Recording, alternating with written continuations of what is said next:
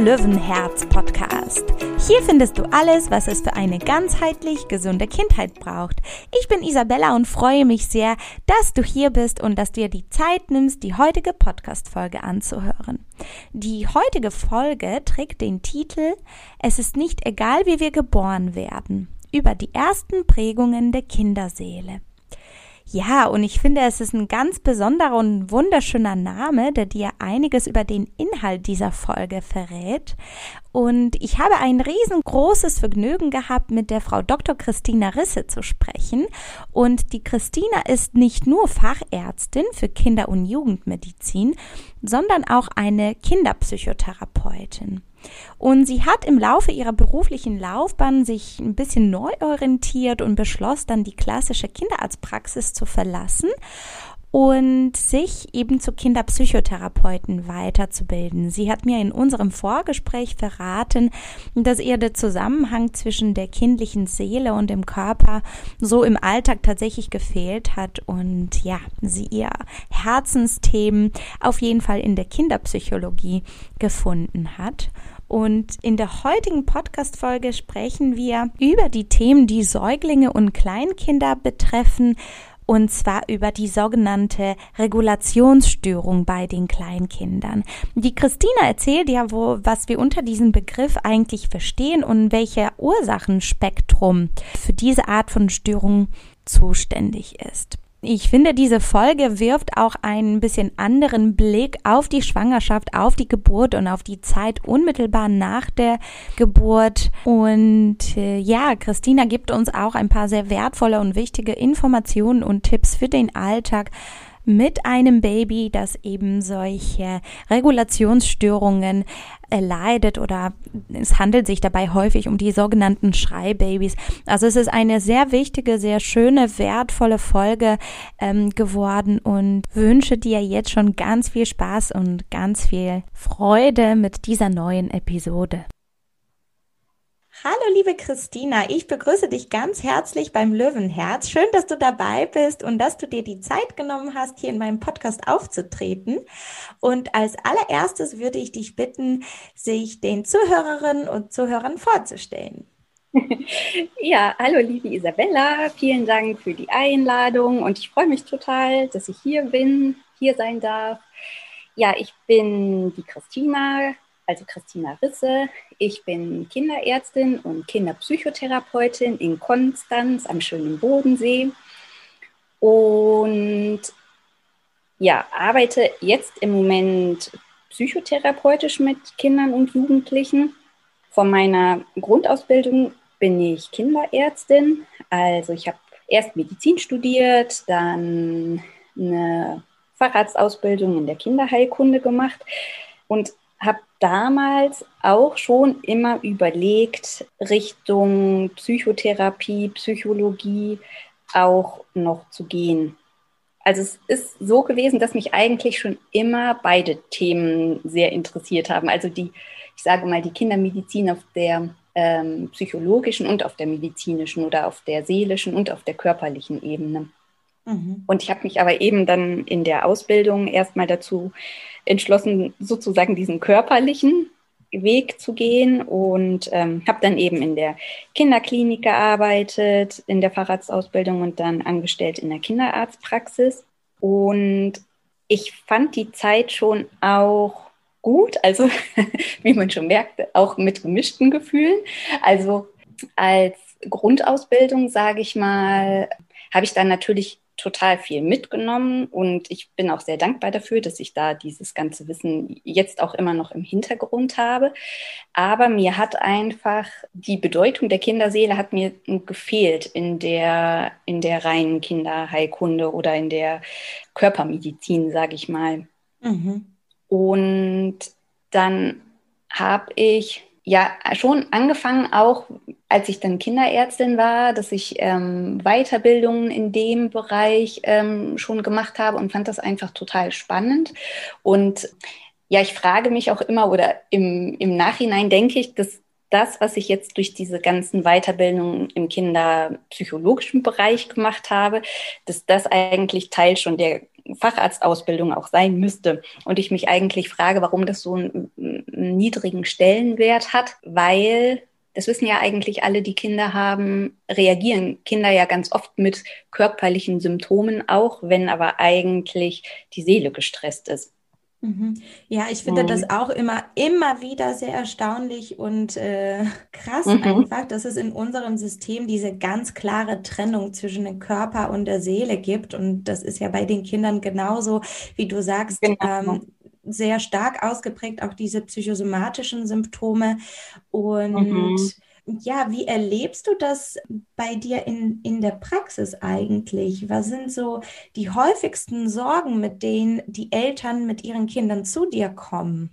Also jetzt arbeite ich ja nur noch, ähm, wie gesagt, psychotherapeutisch mhm. und die meisten Kinder kommen eigentlich, also jetzt, ähm, ich sag mal, ab dem Schulalter, sind viel mit entweder Angsterkrankungen, Depressionen, Jugendliche teilweise auch schon mit ähm, Persönlichkeitsstörungen oder zumindestens wo das so in die Richtung läuft. Das ist ja ähm, die endgültige Diagnose stellt man da erst später, aber genau, man nennt das, wenn Jugendliche da so einen Hang zu haben, ähm, Persönlichkeitsakzentuierung.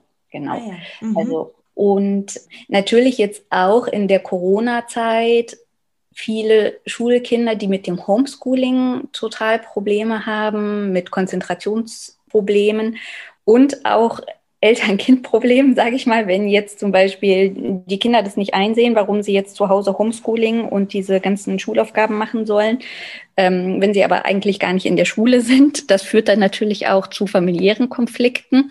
Also sowas kommt schon häufig auch. Und dann behandle ich ja auch noch Säuglinge und Kleinkinder. Das ist so ein bisschen, ich glaube, das Fable für diese Altersgruppe habe ich noch aus der Kindermedizin, weil ich da ja ganz viel mit den sehr kleinen Kindern auch gearbeitet habe. Ähm, und bei Säuglingen sind es eigentlich, oder auch bei Kleinkindern, Regulationsstörungen. Und von Regulationsstörungen spricht man eben, wenn die Kinder sehr unruhig sind. Also beim, bei den Babys das klassische, klassische Schreien, wenn die sehr lang und viel schreien, sich schwer beruhigen lassen, Ess- und Trinkprobleme, Schlafprobleme, teilweise noch, also die Kinder sehr normal, wenn die klein sind, dass die nicht durchschlafen, aber es gibt teilweise immer auch zwei, dreijährige, die jede halbe Stunde nachts noch aufwachen, weil, weil die einfach nicht innerlich zur Ruhe kommen. Ähm, genau, Kindergartenprobleme teilweise auch, mhm. Trennungsprobleme, das ähm, die eigentlich in die Einrichtung gehen sollen, aber ja, es denen schwerfällt aus verschiedenen Gründen.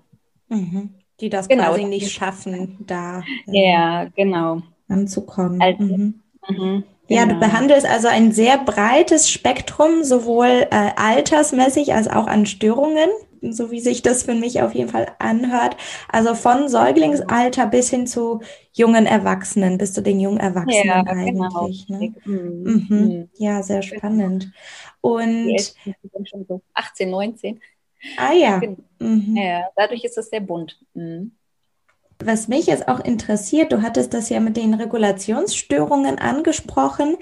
Mhm. Gibt es da deine Meinung nach etwas oder gibt es da irgendwas, was du den Eltern wissenstechnisch auf dem Weg mitgeben könntest? Weil ich glaube, als junge Mama, das ist ja nun mal so, wenn man ein Säugling mhm. oder ein Kleinkind zu Hause hat, gibt es da irgendwas, was die Eltern dafür tun können, damit die Kinder diese Regulationsstörung besser bewältigen können? Gibt es da irgendwas, was wir als Eltern machen können? Und woher deine Meinung nach kommen solche Regulationsstörungen? Vielleicht fange ich mal mit der zweiten Frage an. ja, ähm, gerne. Also, woher das kommt.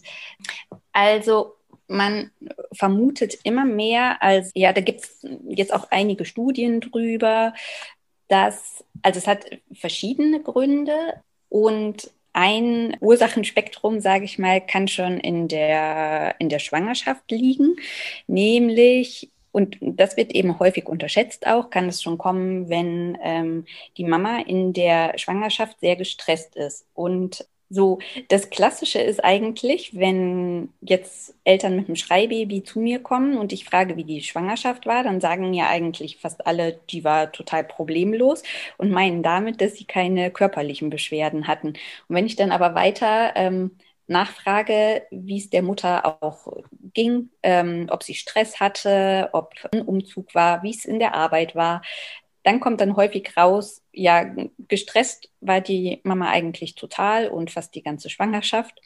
Und es ist so, dass die Stresshormone, die ja eine Mutter dann hat, wenn sie in so einem Daueranspannungszustand ist, oder das haben wir alle, aber natürlich eine ähm, werdende Mama auch. Das sind Adrenalin zum Beispiel, Cortisol, das haben vielleicht einige schon mal gehört, die sind dann sozusagen im Blutkreislauf aktiv und die gehen aber auch über die Nabelschnur über. Und das heißt, dass das Baby zumindest teilweise davon auch was abbekommt. Und das wiederum beeinflusst das, ähm, das Nervensystem und die Entwicklung vom Ner Nervensystem des Babys und damit auch die Stressregulation.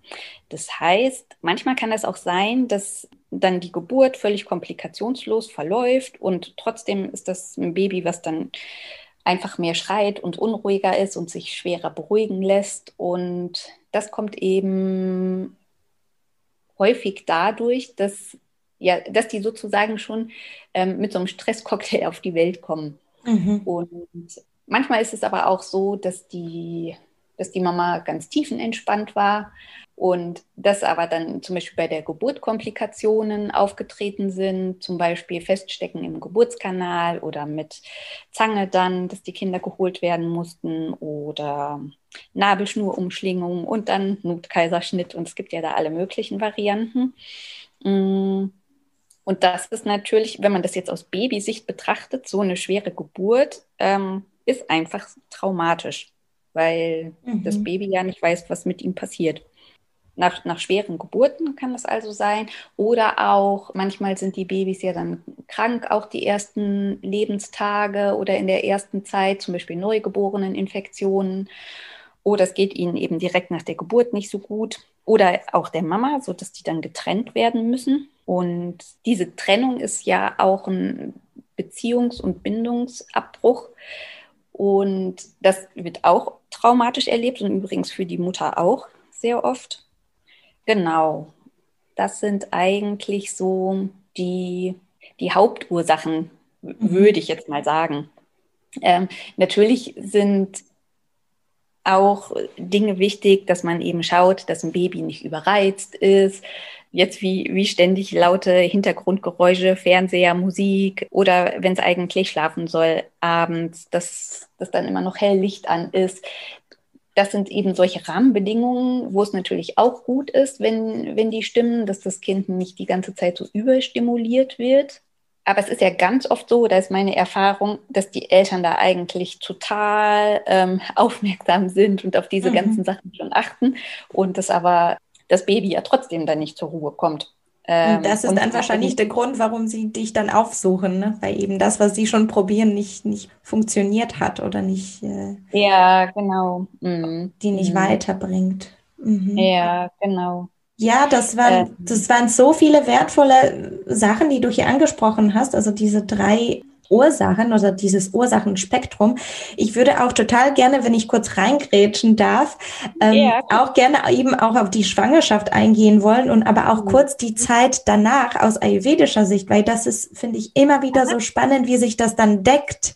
Denn es ist auch tatsächlich so, äh, dass man im Ayurveda ja auch sagt, dass die Schwangere eigentlich rundum umsorgt werden sollte und die Schwangere ja dafür mhm. da ist, um wirklich sich um das Baby vorwiegend zu kümmern, das ja noch in ihrem Bauch äh, lebt. Und mhm. auch, dass äh, da ganz hoher Stellenwert auf eben Meditationsübungen, auf die gute und gesunde Ernährung gelegt wird, auf eine gesunde Umgebung. Ja, dass die Mama auch mit den Menschen umgibt ist, die ihr wohlwollend äh, gerichtet sind und so weiter mhm. und so mhm. fort. Mhm. Und eben auch nach der Geburt, das ist ja bei uns in dieser ganz modernen Gesellschaft so, dass wir eigentlich auch Mamas schon die Erwartung an uns haben, wir müssen jetzt hier alles stemmen und am besten alleine. Mhm. und das am besten drei Tage nach der Geburt und dann auch ganz schnell wieder zur Arbeit müssen und ja auch auch da im Ayurveda ist es ganz klar, dass man sagt, eigentlich ist die Mama dafür da, um sich erstmal um das Kind zu kümmern und sich selber zu erholen. Und sie braucht eigentlich das, das äh, sprichwörtliche Dorf, was uns heutzutage mhm. so fehlt, dass sich um alles andere drum kümmert, um das Essen, um die Wohnung, um tausend andere Sachen. Ansonsten kann es dann aus ayurvedischer Sicht sowohl in der Schwangerschaft als auch eben nach der Schwangerschaft zu, zu Vata-Erhöhung kommen. Und Vata ist ja im Ayurveda das, das Dosha, was auch sehr viel für das Nervensystem verantwortlich ist oder vorwiegend für das ja. Nervensystem verantwortlich ist. Und das sind genau solche Störungen, die du da auch angesprochen hast, diejenigen ja. zu einer Vata-Störung führen. Also irgendwie deckt sich das mhm. jetzt wunderbar auch zusammen. Mhm. Ja, wie spannend. Ja, schön. ja. Ja, und ich finde auch, ähm, dass ja zu Schwangeren oft gesagt wird, Schwangerschaft ist keine Krankheit und das stimmt natürlich, aber gleichzeitig wird die Bedeutung ähm, einer Schwangeren und das ja auch letztendlich die Gesellschaft mit eine Verantwortung auch für das Baby und die nächste Generation hat, weil das ja unsere Zukunft ist, müsste das viel mehr ähm, im Mittelpunkt stehen und wertgeschätzt werden. Und stattdessen ja dann von vielen Frauen dann noch erwartet, dass sie dann am Ende der Schwangerschaft noch Projekte für die Arbeit fertig bringen müssen. Und die sind ja dann in so einem Dauerstress und ähm, arbeiten eigentlich dann schon für die Babypause vor, damit sie auch dann gehen dürfen, ruhigen Gewissens. Und das ist ja total konträr eigentlich zu dem, was jetzt der Mutter und dem Baby gut tun würde. Ja, und was wir eigentlich auch so aus den alten Kulturen auch kennen, wie das immer war. Die Mama würde, die würde richtig gewürdigt, ne? Die Schwangere, ja, da würde auch wirklich auf die geachtet. Was mir auch an dieser Stelle ganz wichtig auch zu sagen ist, mir, mir persönlich geht es auch gerade nicht darum zu sagen, die soll nur im Bett liegen und duften, weil eine, eine Geburt ist letztendlich auch ein absoluter Kraftakt, jetzt egal ja. auf welche Art von Geburt sich äh, die Mama entscheidet oder für sie entschieden wird mir geht es letztendlich darum, und da hat auch jeder eine ganz andere Stresstoleranz und ganz andere persönliche Grenzen, dass es einfach den Frauen die Möglichkeit gegeben wird, innerhalb dieser Grenzen sich zu bewegen und zu arbeiten. Ja. Ne? Weil es ja, gibt natürlich genau. Frauen, die in der Schwangerschaft in der Lage sind, eben solche Projekte zu stemmen und das beflügelt sie und denen geht es körperlich sehr gut und aber auch psychisch, weil die sonst sagen, ja, zu Hause fällt mir die Decke auf den Kopf. Ja. Ähm, mhm. Und es gibt aber auch welche, die, die hormonell so durcheinander sind oder plötzlich sehr offen und sehr sensibel und wo sie alles mitnimmt ähm, mhm. und sie nicht in der Lage sind, diesen Bürojob oder welchen Job auch immer. Bei mir war das zum Beispiel so, dass mir alles zu viel wurde. Ich musste irgendwann ja. auch raus. Und ja. ähm, dass man da einfach was mein großes Anliegen wäre, ist, dass wir vor allem mehr Respekt und mehr Wertschätzung den, den Schwangeren gegenüber in der Gesellschaft bringen könnten, auch mehr Fürsorge und Verständnis genau, genau. und gleichzeitig, dass man sie natürlich nicht in so eine, so eine Behinderung reinrutschen lässt, sozusagen. Ja, also ja, genau. Das finde ich auch wichtig, dass du das nochmal sagst. Also wenn, wenn es jemandem jetzt total gut geht damit, dann ist das natürlich völlig in Ordnung. Ähm, oder in Ordnung ist eigentlich, das, oder was in Ordnung ist, das entscheidet ja die Schwangere. Richtig, selbst. genau.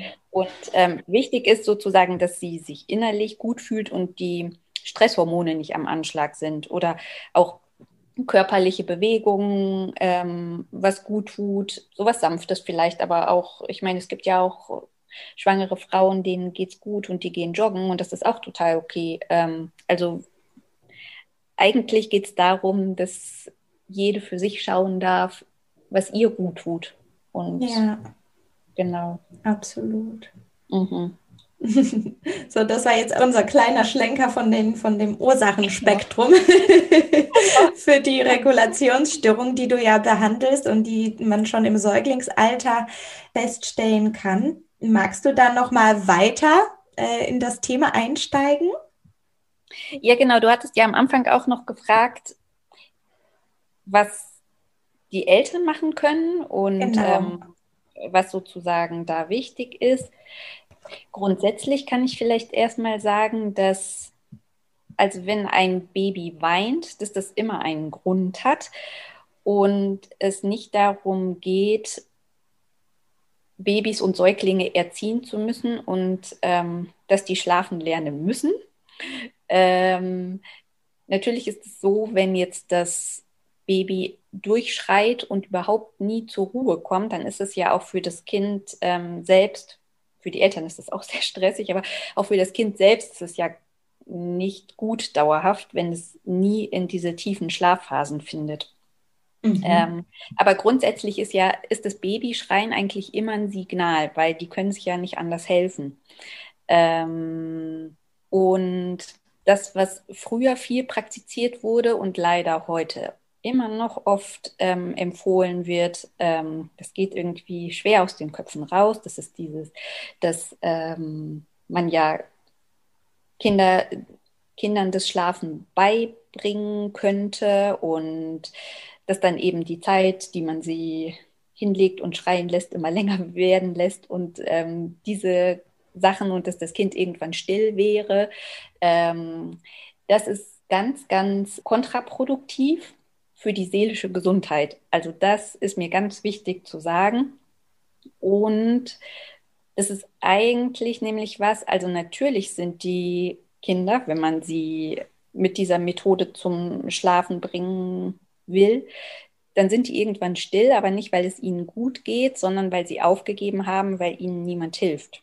Erlernte Hilflosigkeit also. Ja, genau. Und mhm. eigentlich ist das sogar auch was Traumatisches, woran sich natürlich kein Kind später erinnert und dann sagt, ähm, das den Eltern gegenüber später sagen kann. Aber im impliziten Gedächtnis wird es abgespeichert. Also das sind vom, im impliziten Gedächtnis, da spricht man eigentlich von, von Körpererfahrungen und vom mh, mm, ja, Verhaltensweisen und Reaktionsmustern, die man eben unbewusst in der frühen Kindheit lernt und wo man sich nicht an ähm, bestimmte Gegebenheiten erinnern kann, aber die sozusagen eigentlich das ganze weitere Leben prägen und mhm man sich manchmal dann in ähm, Situationen vielleicht ähm, auch im Erwachsenenalter sonderbar verhält und letztendlich ähm, ist es vermutlich irgendwas aus der frühkindlichen Zeit, was man nicht ähm, natürlich so richtig fassen kann, aber ja. Man, man weiß das heute jedenfalls, dass das langfristig auch für die Stresstoleranz und so weiter prägend ist und ganz schlecht ist. Ähm, also in den, zum Beispiel in Kinderheimen früher war das auch so, wenn da jetzt viele Kinder waren und nur ein, zwei Betreuerinnen, die eben nicht jedes Kind hochnehmen konnten, wenn die, wenn die geweint haben, dann ist nachher in so einem riesen Schlafsaal mit 50 Babys oder so eine Totenstille gewesen, weil die sich einfach nicht mehr gemeldet haben, weil sie praktisch innerlich wie aufgegeben haben. Mhm. Und mhm. Ähm, also eigentlich psychologisch betrachtet sind die dann in so einem dissoziierten Zustand. Also was bedeutet, dass die eigentlich ihre Bedürfnisse abgespalten haben, ähm, die dann nicht mehr fühlen.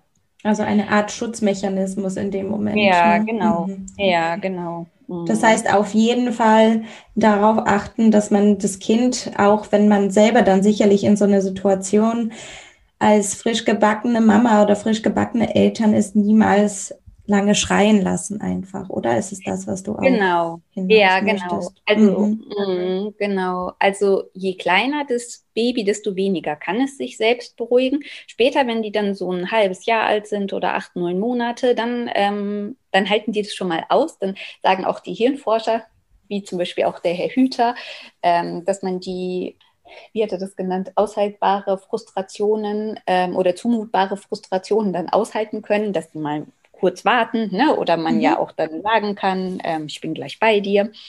Ähm, aber wenn das Baby halt noch sehr klein ist, so in den ersten Wochen, dann ist es schon gut, wenn man möglichst schnell auf die Bedürfnisse reagiert und eben hochnimmt.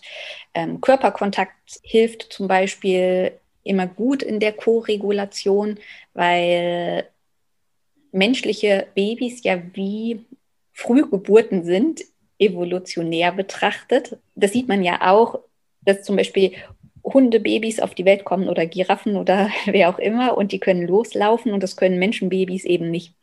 und das hat mit dem, mit unserem aufrechten Gang und mit dem Becken und so weiter zu tun, dass die neurologisch unreif auf die Welt kommen und eben total hilflos sind. Und ich fand das ganz anschaulich. Der Professor Briesch, bei dem ich eine Ausbildung gemacht habe, der ja ähm, auch Bindungsforscher ist und Kinderpsychiater, der hat gesagt, eigentlich fühlen sich Babys so, wie wenn wir jetzt zum Beispiel eine Operation ähm, haben und im Krankenhaus liegen und wir liegen in so einem Bett und sind total hilflos, weil der Bauch vielleicht und die OP-Wunde wehtun.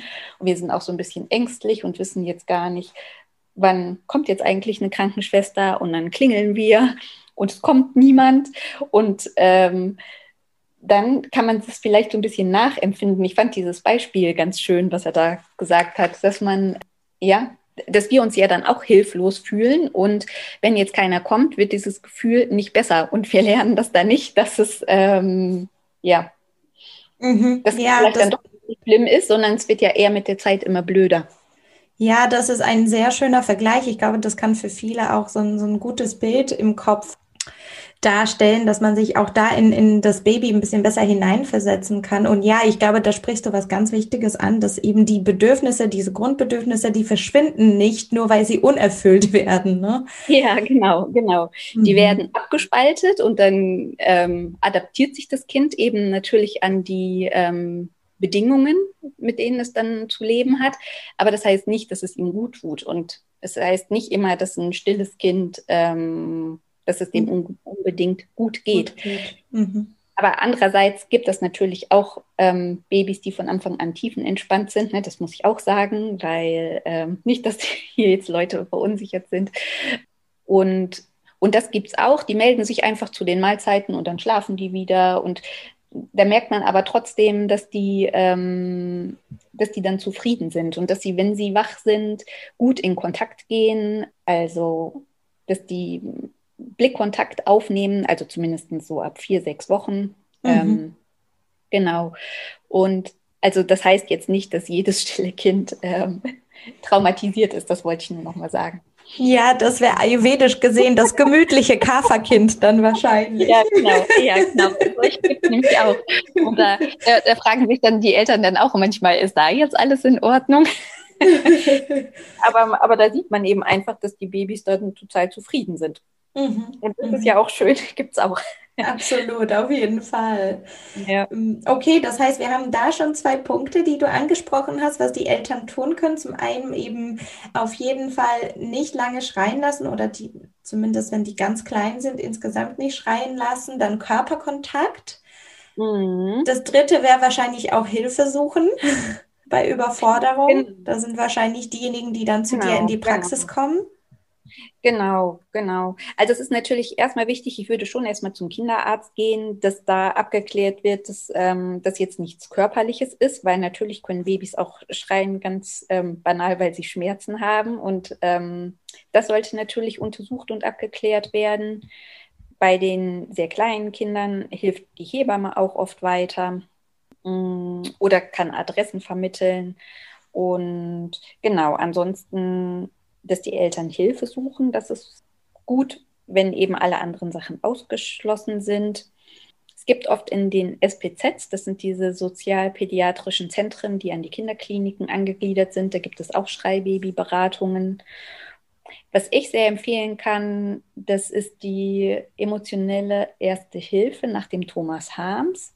Da gibt es auch, das kann man googeln, Beraterinnen und Therapeutinnen, die darin ausgebildet sind. Ich habe bei dem Thomas Harms auch eine Ausbildung gemacht.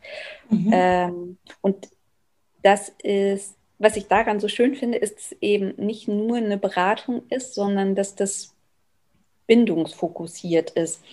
Mhm, weil, vielleicht kann ich das noch mal kurz erzählen. Ja, auf jeden ähm, Fall. Weil das auch wichtig ist.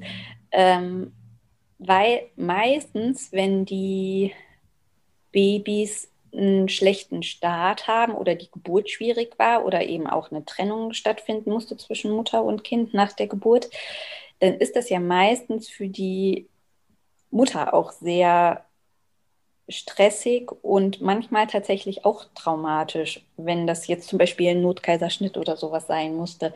Ähm, und das erlebe ich nämlich auch häufig, dass ähm, die Mütter das fast so ein bisschen verdrängt haben, wenn, wenn diese erste Zeit so schwierig war und es denen auch schwerfällt, darüber zu sprechen. Und dass die dann schon, ähm, die sind dann total auf das Kind fixiert und versuchen alles, dass es jetzt sich beruhigt und dass es nicht mehr schreit und vergessen aber dabei oft sich selbst. Mhm. Und, und spüren sich selbst eigentlich gar nicht mehr. Und ähm, in, in der Co-Regulation ist das ganz wichtig, dass die, ähm, die Bezugsperson, also die Mama oder der Papa, dass die möglichst ganz tiefenentspannt sind. Was halt, das ist eben der schwierigste Part, ähm, tiefenentspannt zu bleiben neben einem Baby, was stundenlang brüllt. Aber letztendlich geht es darum, aus so diesem, diesem Stresskreislauf, in dem man ja dann reinkommt, wenn das Baby gestresst ist und ähm, dass man da aussteigt. So, dass über die Spiegelneuronen, da gibt es so auch Untersuchungen drüber, der, der Stresszustand ansteckend ist. Also das erleben wir ja schon häufig, wenn wir im Café sind und es schreit irgendwo ein fremdes Baby. Irgendwie ist man da innerlich gleich alarmiert und denkt, was ist da?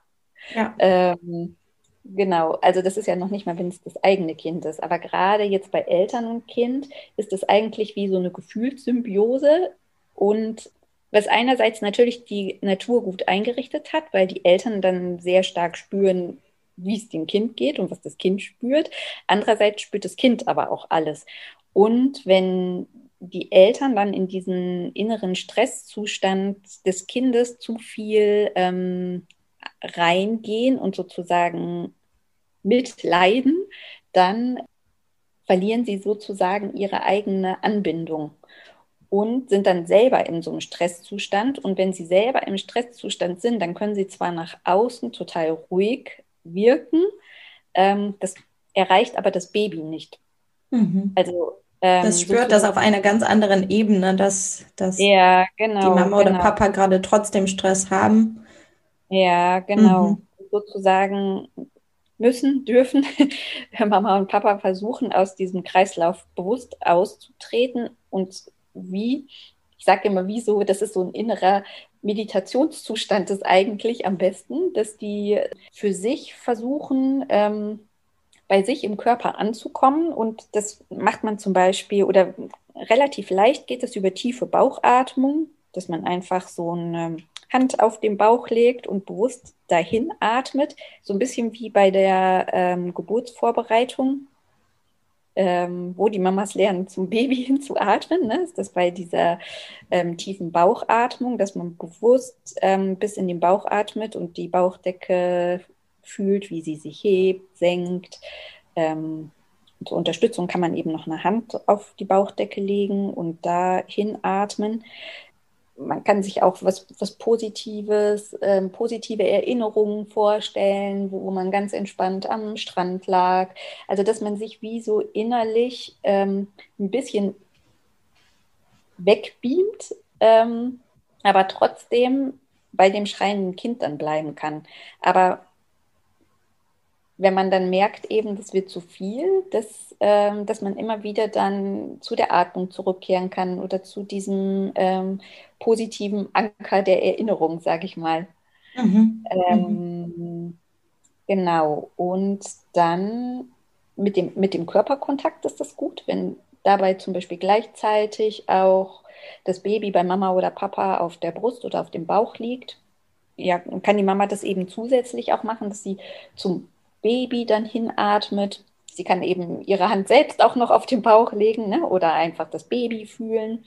Ähm, und auch die schreienden Babys sind ja dann so, dass die ganz unruhig sind und sich auch dann wegdrücken oft. Und ähm, dann sind die Eltern verunsichert und denken, die, die wollen jetzt gar nicht kuscheln. Aber das kommt eben durch diesen mh, mm, Stresszustand, sage ich mal, in dem die sind mhm. dass die dann motorisch so angespannt sind. Also letztendlich. Ach, das hat also was mit dem, mit dem Alarmzustand des gesamten Körpers in dem Moment zu tun. Diese motorische, ja, genau. Mhm, das ist einfach genau. das Adrenalin, was. Mhm. Ja, genau. Und es ist wichtig, dass die Eltern sich davon nicht verunsichern lassen und denken, sie machen jetzt was falsch oder sie trösten falsch. Das ist nämlich ganz oft dann diese Spirale immer, in die die reinkommen. Auch jetzt bei, bei Eltern, die sonst ganz entspannt sind oder wo vielleicht auch die Geburt gar nicht so, so dramatisch war. Manchmal ist es ja auch was, dass die, ähm, auch dass die Schwangerschaft relativ stressfrei verlief und das vielleicht auch nur so ein Ereignis war oder nur in Anführungsstrichen, ne? ein, ein Todesfall in der Familie, dass zum Beispiel Oma oder Opa von dem kommenden Baby sterben oder so. Und das ist natürlich dann auch ein Schock. Und es kann manchmal auch nur sowas sein. Also das ist so, dass dann in der, mm, in der Schwangerschaft, wenn die Mama dann so zum Beispiel in der, in der Trauer ist oder auch einen Schock hat für einige Tage, ähm, dann weiß man, dass dann auch die, die Bindung zum Kind verloren wird. Und manchmal ist das auch so, sag ich mal, nur so eine einzelne Sache und dass sonst alles gut verläuft, dass die Eltern eigentlich entspannt sind, die Geburt entspannt ist. Und ähm, wenn das Kind dann aber so als High-Need-Baby nennt man das auch, also mit mehr Bedürfnissen einfach auf die Welt kommt und dann anders auf die elterlichen Tröstversuche reagiert, als die das eigentlich erwarten. Also normal erwartet man ja, man nimmt ein Baby auf den Arm und spricht mit ihm und ähm, beruhigt es und dann schläft es wieder. So ist es ja eigentlich, wenn es gut läuft. Und ähm, bei diesen Schreibabys ist das eben nicht so. Mhm. Die schreien dann immer weiter und schreien und schreien und die Eltern vertrauen sich selbst dann oft nicht mehr und haben dann das Gefühl, sie machen was falsch und dann laufen sie rum oder schieben das Kind im Wagen. Und die, wenn die zu mir kommen, dann sagen die oft, ich habe schon alles probiert. Und die probieren dann eben alle fünf Minuten was anderes, weil sie sich selbst nicht mehr vertrauen. Was ja verständlich ist in dem Moment. Ja, genau. Ja, ja. ja weil, ähm, weil das Baby eben nicht reagiert. Mhm. Und könntest du uns erzählen, wenn, wenn es schon soweit ist, dass die Eltern eben über eigene Mechanismen das Baby nicht zu beruhigen kriegen, dass da alles abgeklärt wurde, kinderärztlich, dass das Kind eigentlich mhm. auf der körperlichen Ebene soweit gesund ist. Die kommen dann zu dir. Wie mhm. können wir uns vorstellen, wie deine, wie so die Therapievorschläge oder Therapieschritte da sein können? Also wie können wir uns so eine Stunde bei dir vorstellen? Mhm. Also das ist eine Eltern-Baby-Therapie eigentlich, bestenfalls auch mit beiden Eltern. Also manchmal arbeite ich auch nur mit den Müttern ein paar Stunden alleine, wenn das jetzt zum Beispiel wirklich so Geburtstraumata sind ne, und wo die, wo die einfach merken, sie, sie geraten selber immer in so einen Ausnahmezustand, so einen inneren Ausnahmezustand, wenn das Kind schreit, weil sie unbewusst immer an diese Zeit nach der Geburt erinnert werden. Und dann ist es ja wichtig, dass sich dann zum Beispiel, als Beispiel sage ich jetzt nur mal, dass die Mama sich erstmal stabilisiert. Und wenn das aber jetzt nicht der Fall ist und das mehr so, und die gut bei sich bleiben kann eigentlich und es mehr um das Kind geht, ähm, dann ist es so, also das, mh, mm, das, das Schreien wird nicht oder soll nicht weggemacht werden, sage ich mal. Oder ähm, das ist eigentlich so was Basales, dass das nicht, dass das Baby nicht vom Schreien abgelenkt werden soll mit, ähm, mit Stillen, mit Schnuller oder so. Also natürlich ist es auch wichtig, erstmal die ganzen körperlichen Bedürfnisse vom Baby abzuchecken ob das jetzt ähm, Hunger hat, die Windel voll ist, zu warm, zu kalt. Also diese ganzen Sachen ähm, werden natürlich geklärt. Aber wenn es jetzt ähm, getrunken hat und ähm, gewickelt ist und es schreit immer noch, dann geht es eigentlich darum, dass man das Schreien ähm, begleitet. Und das ist jetzt kein Schreien lassen in dem Sinne. Also schreien lassen ist immer nur schlimm, wenn das Baby alleine ist. Das größere Kind übrigens auch. Also Mhm. Auch wenn ein drei, dreijähriges Kind weint. Alleine gelassen wird mit den Emotionen. Mhm. Ja, genau. Oder das ist auch noch beim Grundschulkind schlimm. Es ist immer schlimm, wenn ein Kind alleine gelassen wird mit diesen überflutenden Emotionen, weil die Kinder können das halt nicht alleine regulieren. Genau. Aber bei dem Baby, um darauf zurückzukommen, ist es dann auch wichtig, dem Raum zu vermitteln, dass das Weinen darf, weil das sozusagen ähm, wie eine Verarbeitung von diesen Erlebnissen hat, mit denen mhm. es nicht recht gekommen ist oder die traumatisierend waren für das Baby.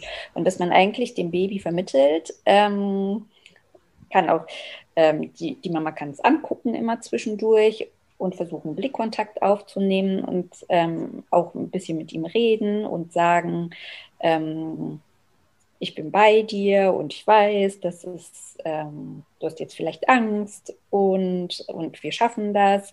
Ähm, und du kannst mhm. es ruhig erzählen. Also er eigentlich, das ist wie so ein ähm, Erzähl's mir, ja, was da gerade ist. Ja, ja. Genau. Mhm. Und dass man eben nicht dann versucht, Schnuller reinzustecken und rumzulaufen, sondern dass man einfach ähm, da bleibt mit dem mhm. Baby und aushält, dass es jetzt schreit. Und dann schreit es manchmal auch eine Dreiviertelstunde ganz schlimm. Also das ist aber, ähm, so, solange man empathisch mit dem Kind verbunden bleibt, also die Mama ähm, oder der Papa, die Bezugsperson eben, ist das sogar heilsam. Ich nehme das auch immer so ein bisschen als Vergleich, weil ja, das ist aber auch so diese Gesellschaftsprägung, dass ähm, immer oft gedacht wird, das Weinen, das muss weggemacht werden und das ähm, nur ein schlafendes, zufriedenes Kind ist ein liebes Kind und überhaupt, ne, Kinder müssen lieb sein und diese ganzen Sachen. Ja, äh, Weinen ist Schwäche und, und so weiter ja, und so fort. Genau, mhm, genau. Mhm. Aber das ist so, ähm, sage ich immer, wenn wir jetzt ein Problem haben, was uns total beschäftigt und wir wollen das unserer besten Freundin oder ähm, unserem Partner erzählen und die sagen dann, hier trink mal eine Tasse Kaffee, dann wird es schon wieder und, ähm, da würden wir uns auch veräppelt fühlen, ne? Ja, genau. Dann ähm, wird es uns mit dem Problem nicht unbedingt besser gehen danach. Mhm. Und ähm, mhm. ein bisschen ist es auch, dass halt auch diese ja, ähm, Trauma- und Bindungstherapeuten sagen, dass das ähm, dass es auch wichtig ist, dass die Bezugspersonen das Lernen auszuhalten und zu begleiten.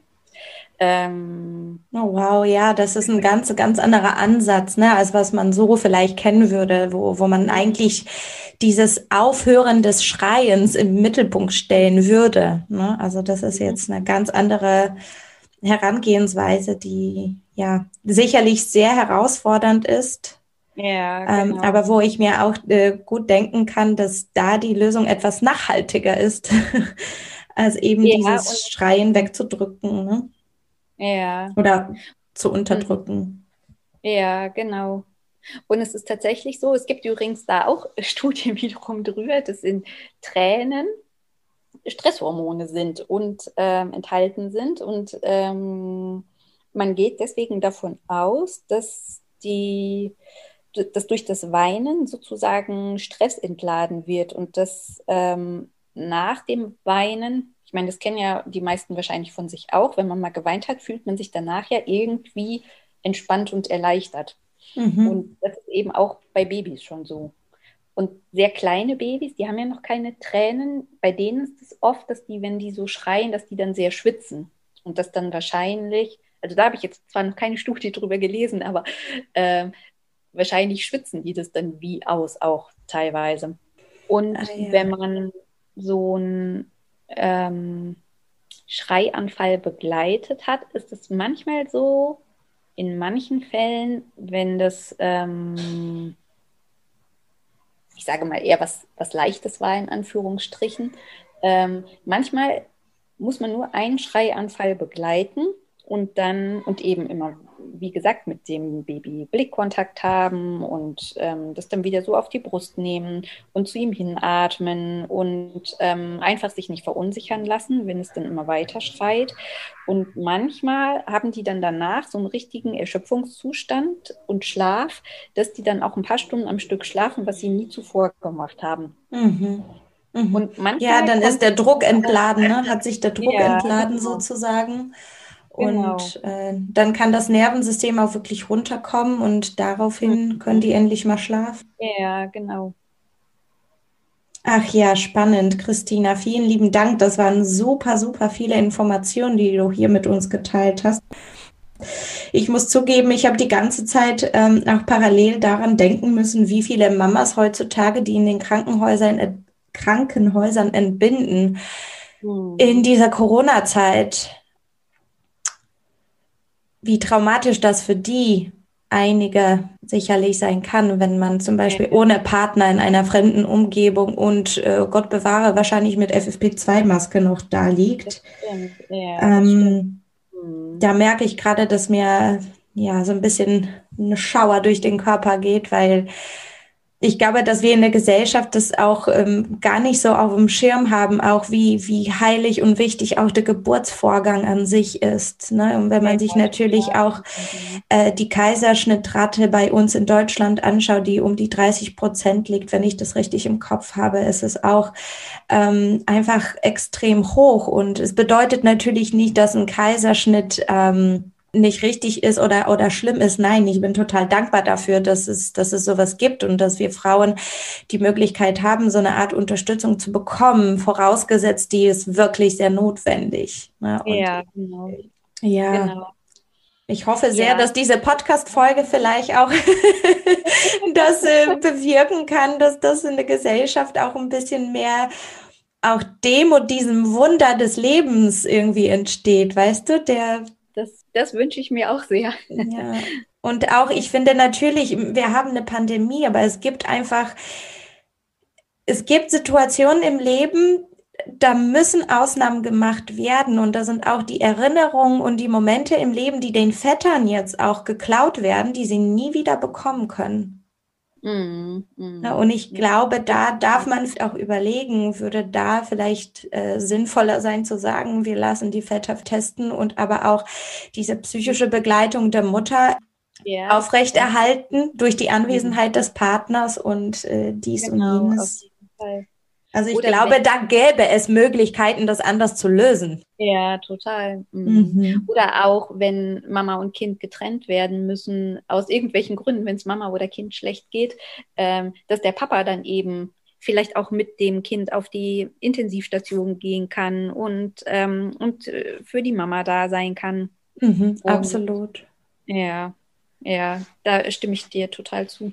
Hm. Ja, ich musste gerade nur, wie gesagt, dran denken, weil, weil du so viel von diesen Regulationsstörungen ähm, gesprochen hast, eben, dass eine der, der Gründe eben die, die Geburt ist, beziehungsweise stressige Schwangerschaft oder stressige Geburt auch sein können. Und ich glaube, dass es, wenn das 2020 und 2021 so gelaufen ist, wie ich das häufig gelesen habe, dann ja, mhm gibt es da einige traumatisierte äh, Mamas da draußen, die gar nicht wissen, dass, dass sie sich so eine Art Hilfe holen können, wenn da auch, wie du ja. sagst, die vergessen auch häufig sich selber, wenn das Baby da ist. Ich weiß das von mir selber, da ist die Welt bei uns stehen geblieben. Ne? Ja, genau. Und die sind dann eben ganz viel in diesem Funktionsmodus. Ähm, und aber eben der Schlüssel für das Baby da sein zu können, ist, dass sie erstmal eben auch wieder für sich selber selbst. fühlen und mhm. selbst sorgen. Das ist mhm. so wie mit der, wie im Flugzeug immer gesagt wird, mit den Atemmasken, dass man die erstmal sich selbst aussetzt und dann einem anderen, ähm, bevor man eben selbst ohnmächtig wird. Und das ist eigentlich auch bei, ähm, bei Kindern mhm. und in der Koregulation wichtig. Mhm, absolut. Und mir ist gerade noch eingefallen, das habe ich eben gar nicht gesagt, weil du jetzt auch nochmal die Papas, die ja auch da total wichtig sind in diesem ganzen Prozess, ähm, erwähnt hast. Ähm, nämlich, wenn man das macht mit diesem begleiteten Schreien, zum Beispiel, was ich eben erzählt habe, mhm. dann ähm, unterstützt man die, die Mama oder auch den Papa, derjenige, der das, der das Baby hält, auch mit ähm, einer sogenannten äh, Sicherheitsstation, so nennt man das, das habe ich bei dem Thomas Harms auch gelernt, nämlich, mhm. dass man zusätzlich mit einer Berührung unterstützt, zum Beispiel am Rücken, also wenn die das wollen und wenn das für die stimmig ist, ne? wenn nicht, mhm. dann wir es ohne. Ähm, aber oft ist das so wie so ein, mh, mm, dass das ein Gefühl des Gehaltenseins ist für die Bezugsperson. Ähm, mhm. Und dadurch fällt es der leichter, ich sage jetzt mal der Mama zum Beispiel, dass die, ähm, dass die bei sich bleiben kann und ruhig bleiben kann, auch wenn das Baby weint. Mhm. Und Indem die Mama selbst auch gehalten wird, sozusagen. Ja, genau. Und das kann man zum Beispiel auch machen, weil meistens ist es ja so, dass ähm, wenn da auch Prozesse sozusagen von der Geburt die Mama selbst noch verarbeitet, dass man das dann zum Beispiel mit dem Papa machen kann. Und das ähm, können zum Beispiel Papas und Mamas zu Hause auch total gut probieren, wenn jetzt vielleicht noch da keine Hilfe direkt ähm, um die Ecke ist, dass, ähm, dass der Papa die Mama einfach hält oder sich vielleicht auch hinter sie setzt, ähm, so dass, dass sie sich anlehnen kann bei ihm und äh, sozusagen Halt gibt und dass die Mama sich immer wieder dann ähm, ins, ja, oder dass sie das bewusst fühlt, wie ihr Partner sie jetzt gerade hält. Und dass dann das Baby zwar schreien kann und das ist dann da, aber die sind dann sozusagen, ähm, begleiten das dann zu zweit.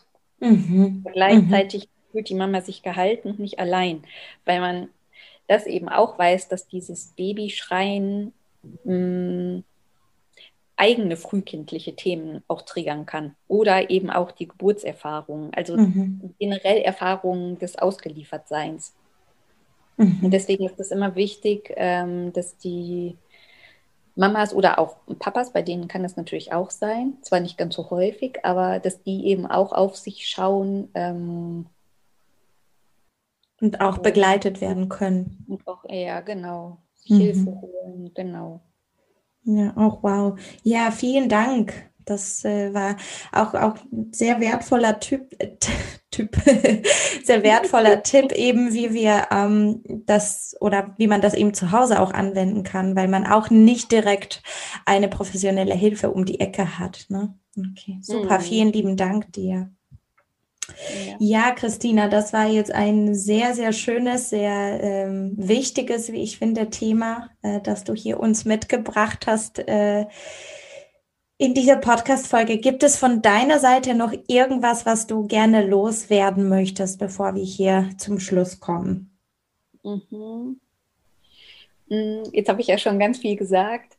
Ähm, nee, eigentlich ja, was glaube ich meine Take-Home-Message ist, dass das Weinen von einem Baby immer einen Grund hat und dass man das ernst nehmen sollte und dass die frühe Zeit einfach ganz prägend ist für, für die weiteren Jahre. Deswegen habe ich da jetzt auch ein bisschen drauf rumgeritten. das ist eins meiner Lieblingsthemen, weil ich das einfach immer wieder auch bei größeren Kindern und teils noch Jugendlichen erlebe, dass eigentlich der Kern des Problems schon in der frühen Kindheit lag. Mhm. Ähm, und sich das dann wie so Schichten immer oben drüber legen. Ähm, und dass es deswegen ganz wichtig ist, das so früh wie möglich zu machen und nicht zu sagen, ja, irgendwann hört das Kind schon auf zu schreien. Es ist immer gut, wenn man das so bewusst begleitet und sich darum kümmert, dass ähm, sich nicht eben andere Dinge dann oben drüber legen, weil ja mhm. oft dann die, die Bindung zwischen Eltern und Kind darunter leidet und sich das dann oft Jahre halt durchzieht, was sehr schade ist, wenn es gar nicht sein müsste. Das heißt, durch, die frühe Aufarbeitung der, der Schwangerschaft und dessen, was vielleicht auch drumherum passiert ist, weitere Störungen in, in der Zukunft quasi verhindert werden können. Ja, genau. Habe ich dich richtig verstanden? So, ja, ja, ja, genau. Okay. Oder es ist auf jeden Fall ähm, sehr, sehr prägend und resilienzfördernd, sage ich mal. Also das heißt mhm. jetzt nicht, dass später überhaupt keine Probleme mehr auftreten können. Ne? Das kann natürlich jederzeit noch sein, aber wenn die frühe Zeit schon mal gut lief, dann ist das im Unterbewusstsein ganz tief abgespeichert, so ein Gefühl von Geborgenheit und Vertrauen ins Leben. Und das hilft eben dann auch bei späteren Problemen, da leicht damit umgehen zu können. Mhm. Auf jeden Fall. Das, das kann ich mir auch gut vorstellen, dass wenn man so ein, so ein Grundurvertrauen in sich und in das Leben hat, dass mhm. komme was wolle, man da doch ein bisschen schneller oder ein bisschen besser sich wieder aufpeppen kann, wenn irgendwas kommt. Mhm. Mhm. Genau. Super. Ich danke dir von Herzen, liebe Christina. Danke, danke, danke für dieses spannende und äh, schöne Gespräch. Und ich wünsche dir auch alles Liebe und werde natürlich all deine Informationen beziehungsweise die Webseite und aber auch die Sachen, die du hier angesprochen hast, ähm, verlinken, so dass die Zuhörerinnen und Zuhörer direkt mit einem Klick einen einen Zugang dazu haben und wünsche dir erstmal alles Liebe und wir hören uns. Ja, wir hören uns und war mir eine große Freude und danke dir, dass ich da sein durfte. Sehr gerne. Tschüss. Tschüss. Ja, das war das wunderschöne Gespräch mit der Dr. Christina Risse und ich hoffe, du hast einiges für dich mitnehmen können und vielleicht gibt es jemanden in deinem Freundeskreis, dem du diese Podcast-Folge auch empfehlen kannst, weil ich finde, Christina hat einen ganz ganzheitlichen und wunderschönen Einblick uns geben können, was die Eltern tun können, wo sie auch Hilfe holen können. Und ich werde natürlich die ganzen äh, Verlinkungen und auch die Bücherempfehlungen von der Christina, ähm, wie zum Beispiel das eine Buch Emotionale Erste Hilfe von Thomas Harms, für dich auch in die Shownotes reinpacken. Und was ich dir noch erzählen wollte, ist, dass die Christina inzwischen auch bei Instagram zu finden ist. Ich werde dir also auf jeden Fall im Profil auch verlinken. Und ja, sie hat in Zukunft auf jeden Fall so einiges vor, was die Online-Kurse in Bezug auf das Bindungsthema beziehungsweise auf die Regulationsstörungen angeht. Also schaue bei ihr bitte regelmäßig rein, weil ich glaube, da wird einiges an großartigen Sachen wirklich entstehen. Und ihre Webseite verlinke ich dir natürlich auch. Ja, und in diesem Sinne wünsche ich dir jetzt eine ganz tolle Woche, einen schönen Start. Hier kam die Sonne endlich raus. Vielleicht kommt jetzt der Sommer. Obwohl der Frühling so richtig gefehlt hat, glaube uns allen deutschlandweit. Und ja, genieß die Sonne, lass es dir gut gehen, pass auf dich gut auf und bleib gesund. Ich freue mich auf dich nächste Woche. Deine Isa.